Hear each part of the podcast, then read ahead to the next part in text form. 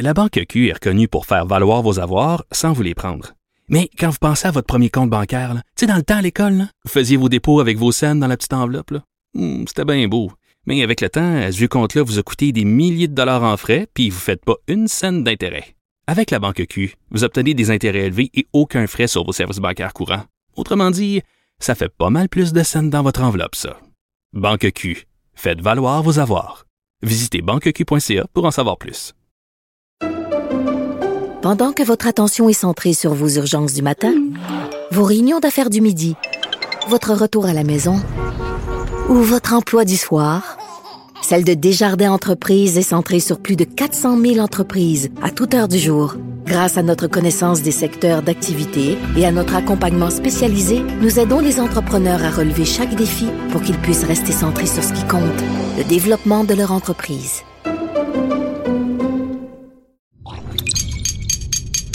Cube Radio.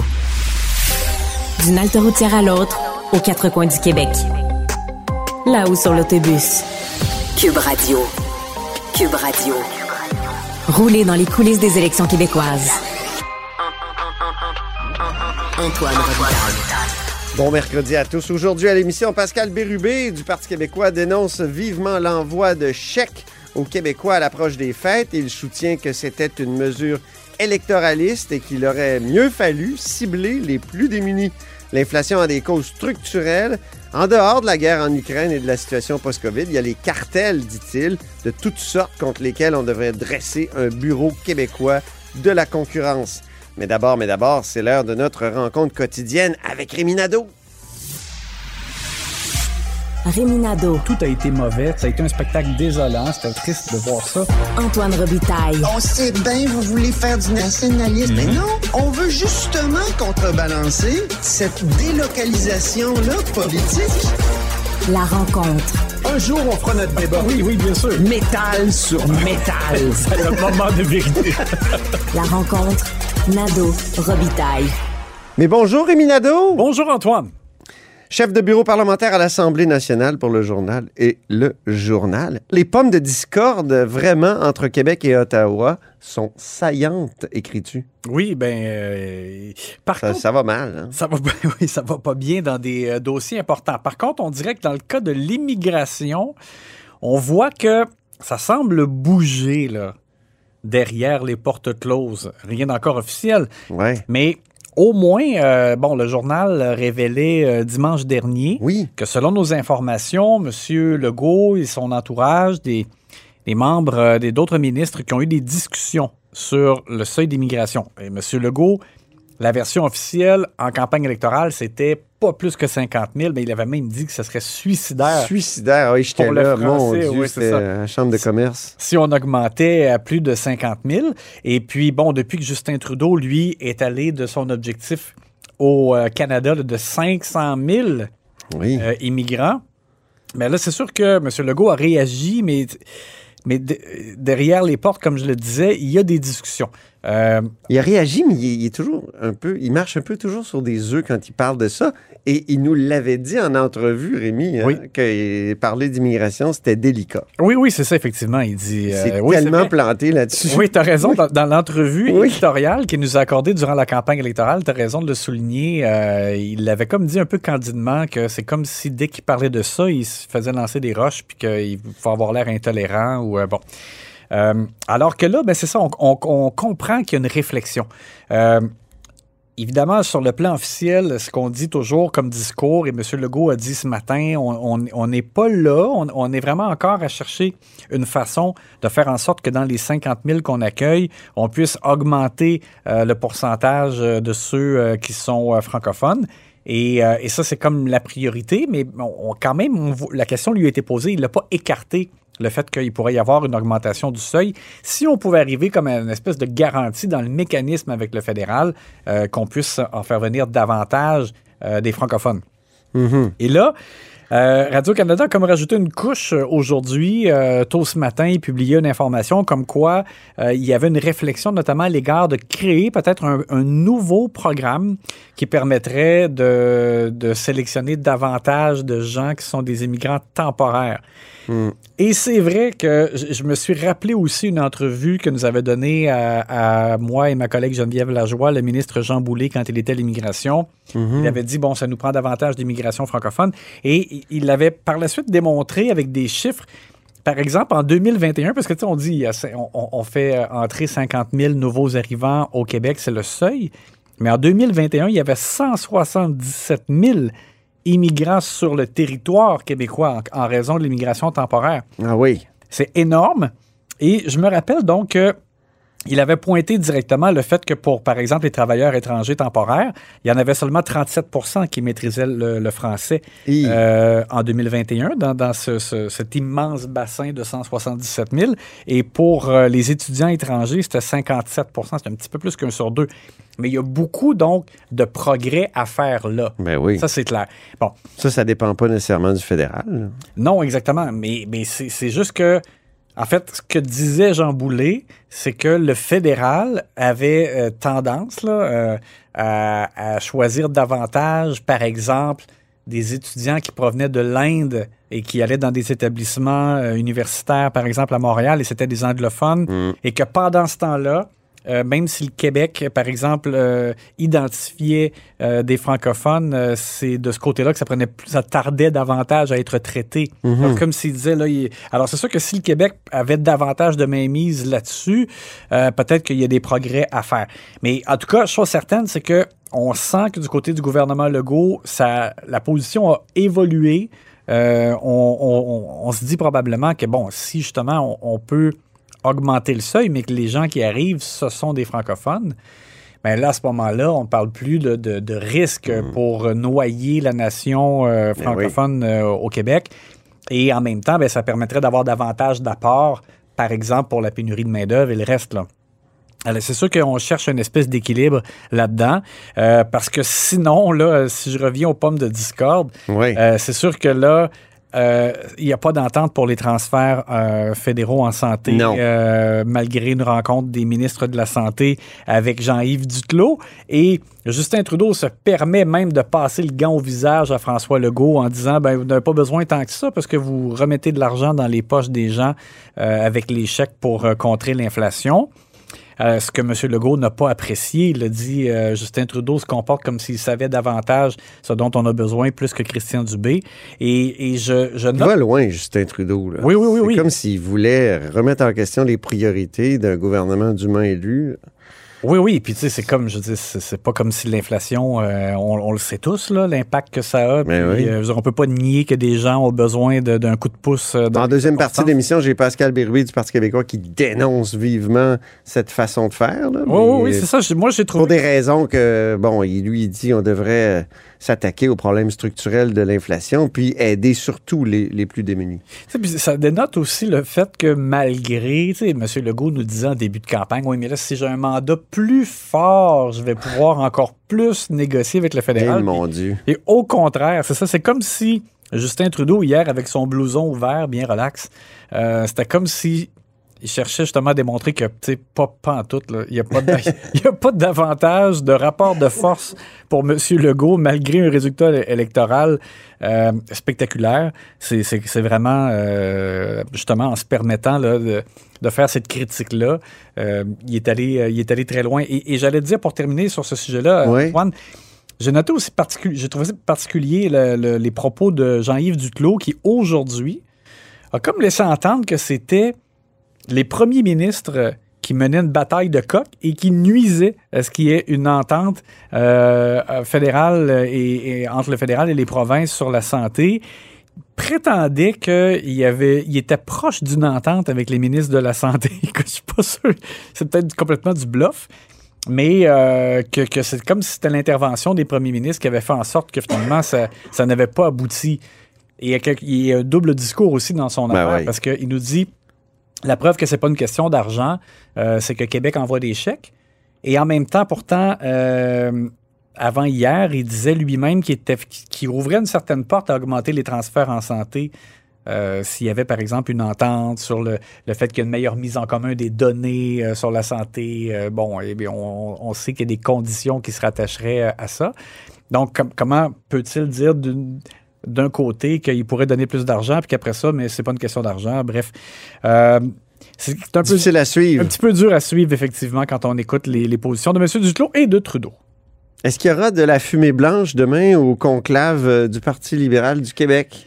Oui, ben là, écoute, euh, Vous trouvez un chef, là? oui, le chef intérimaire, ce sera qui? Euh, Ouais. euh, bon, L'autre jour, tu m'as dit Marc Tanguay, t'es assez affirmatif. oui, puis là, c'est-tu que je suis plus sûr du tout, là? Ah bon?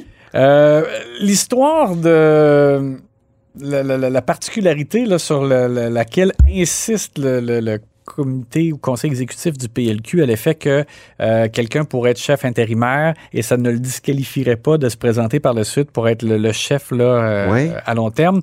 Euh, tu vois, j'ai repensé à ça, puis je me dis, étant donné que ça risque de prendre un certain temps avec, avant qu'il y ait vraiment une, une course comme Ah oui, telle, le chef intérimaire Le- qui va être nommé demain, il est là pour longtemps. il va être là pour un bout. Ah oui. Donc là, finalement, tu vois, je change un peu mon fusil d'épaule. Ah bon? Parce que je me dis, à ce moment-là, euh, peut-être que là, les libéraux pourraient dire, ben, on a besoin tout de suite de quelqu'un de plus rassembleur euh, dans son discours que euh, quelqu'un de plus belliqueux.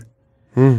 Et là, tu, bon, tu me vois venir. Donc, moi, je, Ben disais, oui. je disais la semaine dernière. Plus ben, André Fortin que Marc Tanguay. c'est ça. Alors, la semaine dernière, je disais un peu le contraire, mais c'était dans le sens que euh, je me disais, pour un chef intérimaire, ça peut être Marc Tanguay, euh, mais je ne le verrai pas là par la suite comme chef, euh, par exemple, pour mener le PLQ la prochaine élection.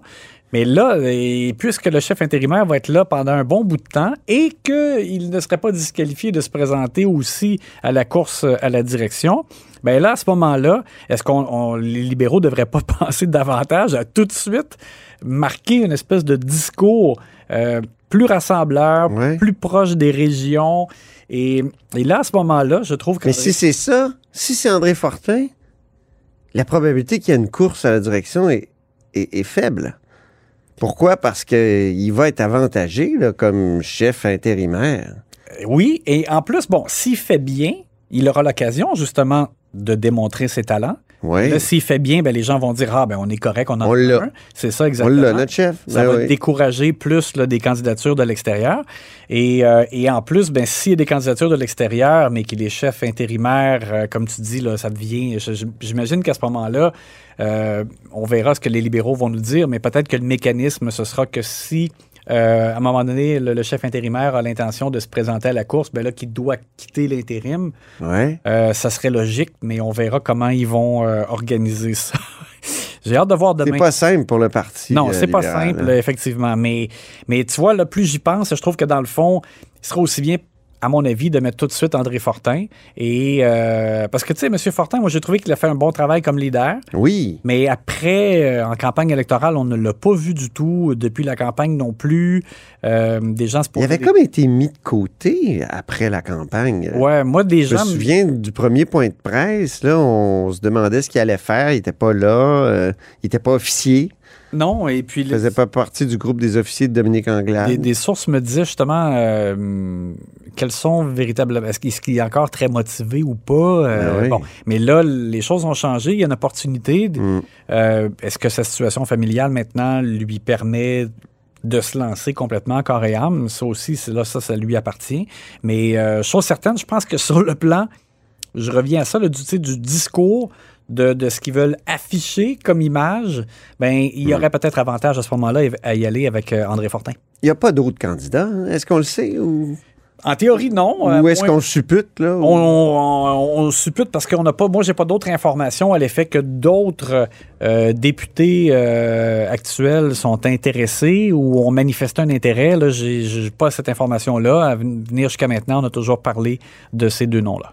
Bon, ben, on aura le dénouement demain, puis on en reparle ici à la haut sur la colline. Merci beaucoup, Rémi. À demain. À demain. Chef de bureau parlementaire à l'Assemblée nationale pour le journal et le journal, évidemment. C'est mon complice, Rémi.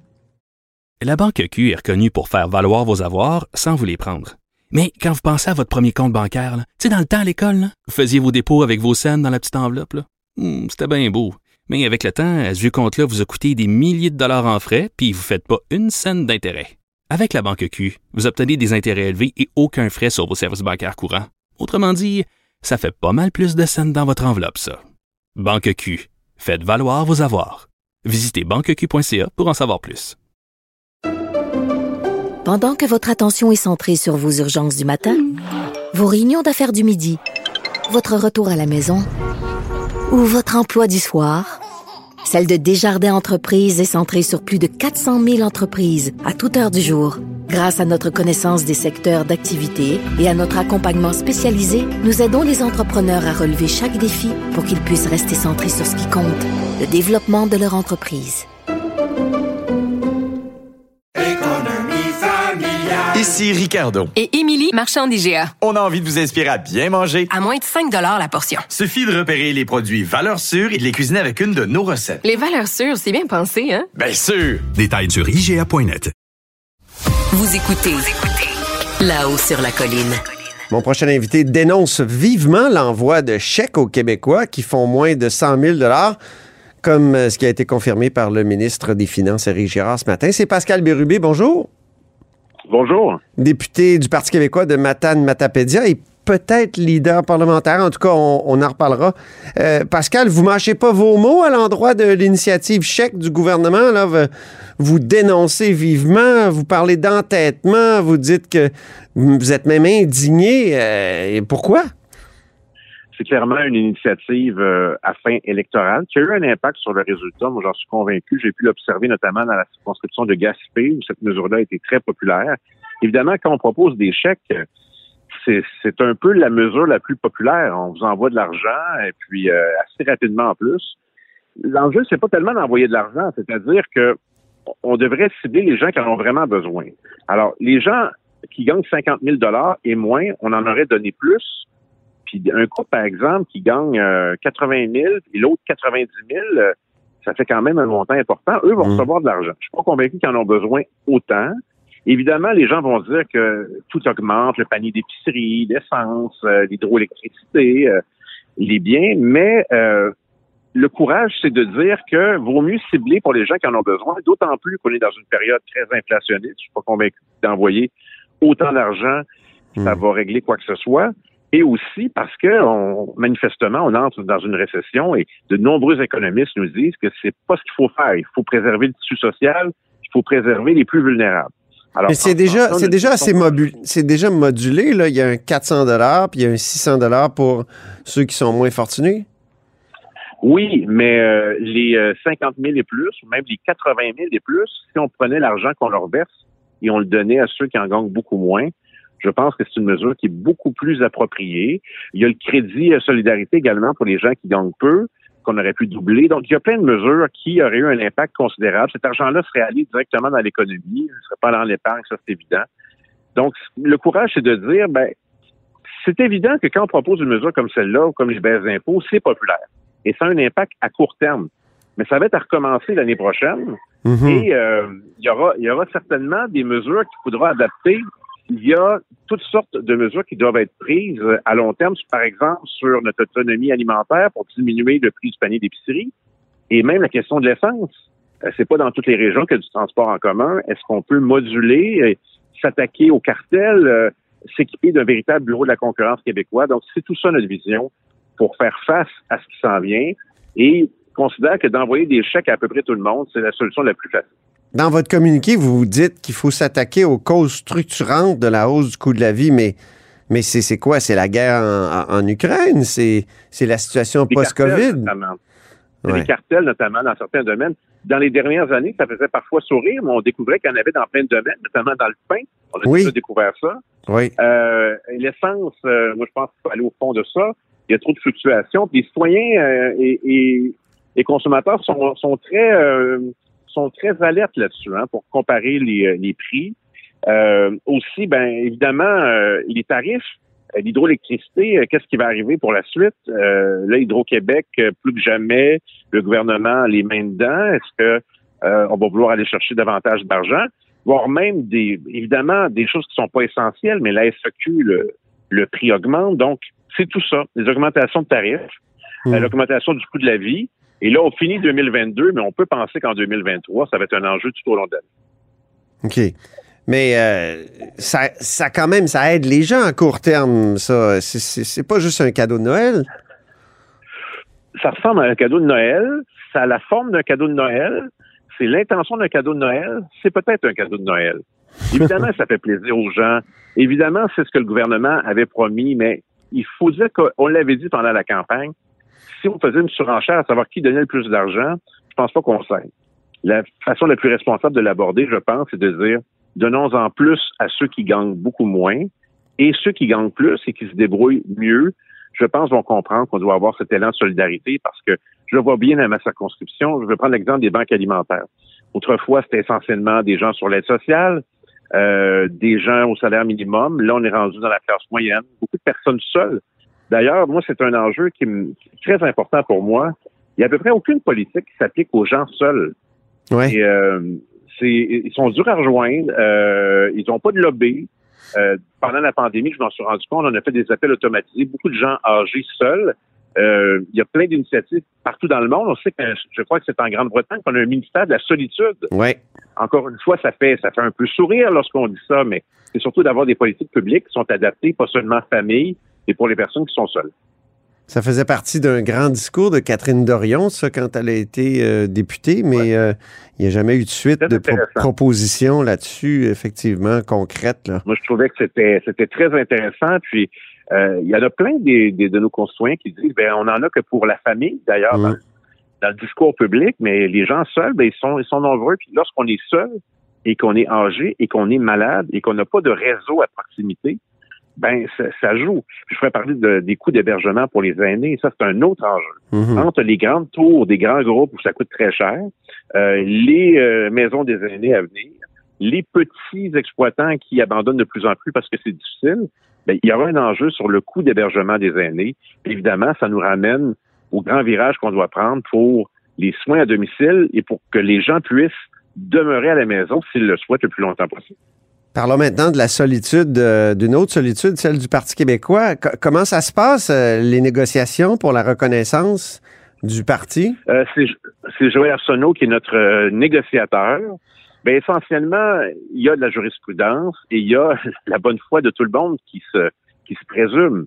Mais moi, je j'indique toujours que ce qui devrait nous guider, en l'absence d'un système proportionnel, système électoral proportionnel, c'est de tenir compte des résultats électoraux.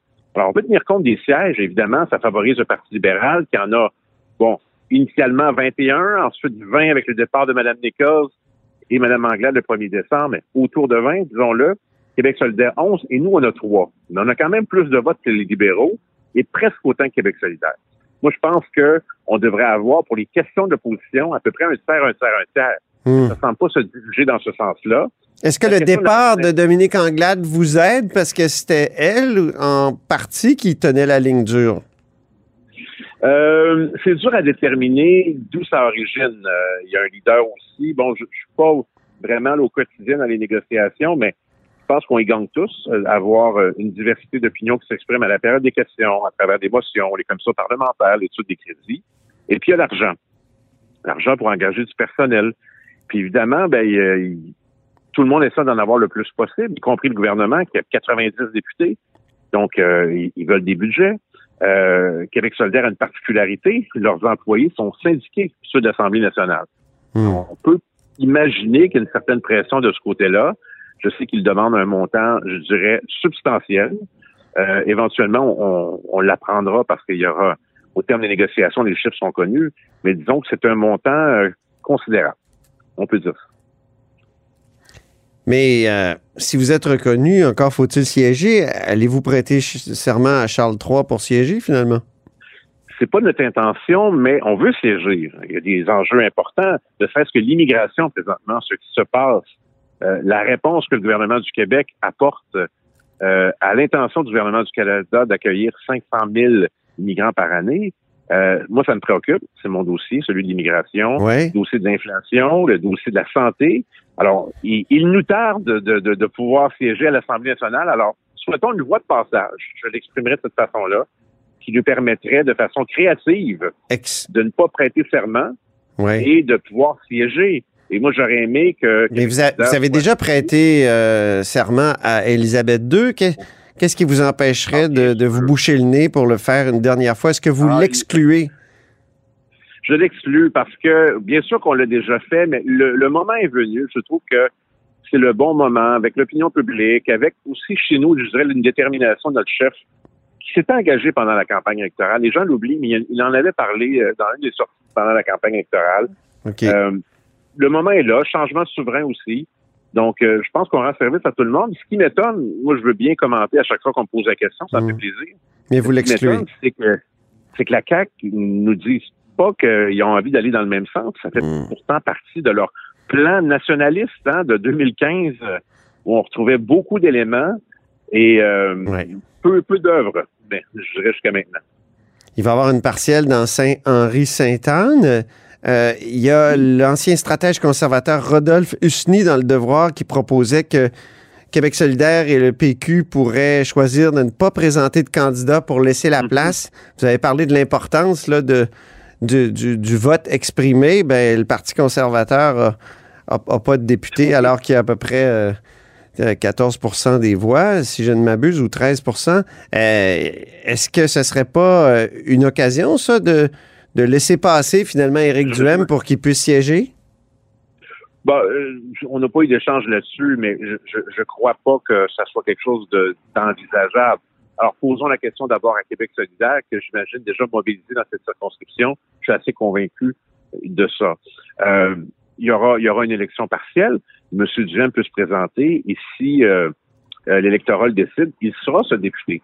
Mais nous aurons une candidature dans ce comté où on a des racines très profondes. Alors, pour les amateurs d'histoire politique, dont je suis. Alors, qui se souvient du prêtre ouvrier Jacques Couture? Ben oui. L'entente Colin Couture sur l'immigration, c'est lui. Voilà. Mais il y a Régent Thomas qui s'est présenté là, J'y puis arrivais. J'y Ah arrivais oui. parce qu'il il m'a ra- il m'a rappelé ça récemment parce qu'à l'occasion, on, on échange. Et puis, euh, donc, euh, le père Couture, le, un prêtre ouvrier, donc ministre du gouvernement de René Lévesque, et en 1994, Régent Thomas, candidat vedette du Parti québécois, qui perd par peut-être un peu plus de 100 votes. Mhm. Nicole Loisel, l'ancien Henri Saint-Anne. Donc, c'est les deux moments forts on était très présents dans ce comté. Maintenant, on, on appelle beaucoup Griffintown. hum, Il y a eu un grand développement. Gabriel Lemieux avait bien fait quand même, votre présidente en Oui. 2015, je crois. Vous avez, une- une bonne mémoire. Euh, Ouais. Elle avait été candidate à une élection partielle, une experte en matière d'éthique euh, de la santé, Mhm. une, excellente candidate qui, je, je pense, euh, euh, si elle était à l'Assemblée nationale, elle aurait un impact considérable, euh, un peu comme une femme extraordinaire. Donc, euh, on est loin du compte. On, on sait assurément qu'il y aura une élection partielle. Euh, et puis, on, on sera présent. Puis, peut-être que M. Duhem pourra se présenter. Après tout, il y a d'autres exemples. Le chef du Parti vert, M. Tirel, il est systématiquement candidat. à peu près Oui, le candidat en série. oui, alors euh, Mm. pourquoi pas? Euh, M. Duhem pourra, pourra tester l'électorat de, de Montréal, puis on verra bien, mais Merci. on, on aura une candidature. Mais les choses vont plutôt bien parce que j'attire votre attention vers une autre donnée qui est celle du financement politique. Et les derniers chiffres nous démontrent que, de loin, c'est le Parti québécois qui a le plus grand nombre de donateurs pour la campagne et l'après-campagne qui va dans l'année. Euh, Mm. On est à quelques milliers près euh, de la CAC, puis nous, on fait aucun cocktail de financement à 200 dollars ou à 100 dollars. Et on les talonne. Alors, c'est un signe de Mm. vitalité qui ment pas, habituellement. Merci beaucoup, Pascal Bérubé, fait plaisir. député de euh, Matapédia euh, du Parti québécois et peut-être un jour euh, leader parlementaire. Et c'est ainsi que se termine la hausse sur la colline en ce mercredi. Merci beaucoup d'avoir été des nôtres. N'hésitez surtout pas à diffuser vos segments préférés sur vos réseaux. Ça, c'est la fonction partage. Et je vous dis à demain.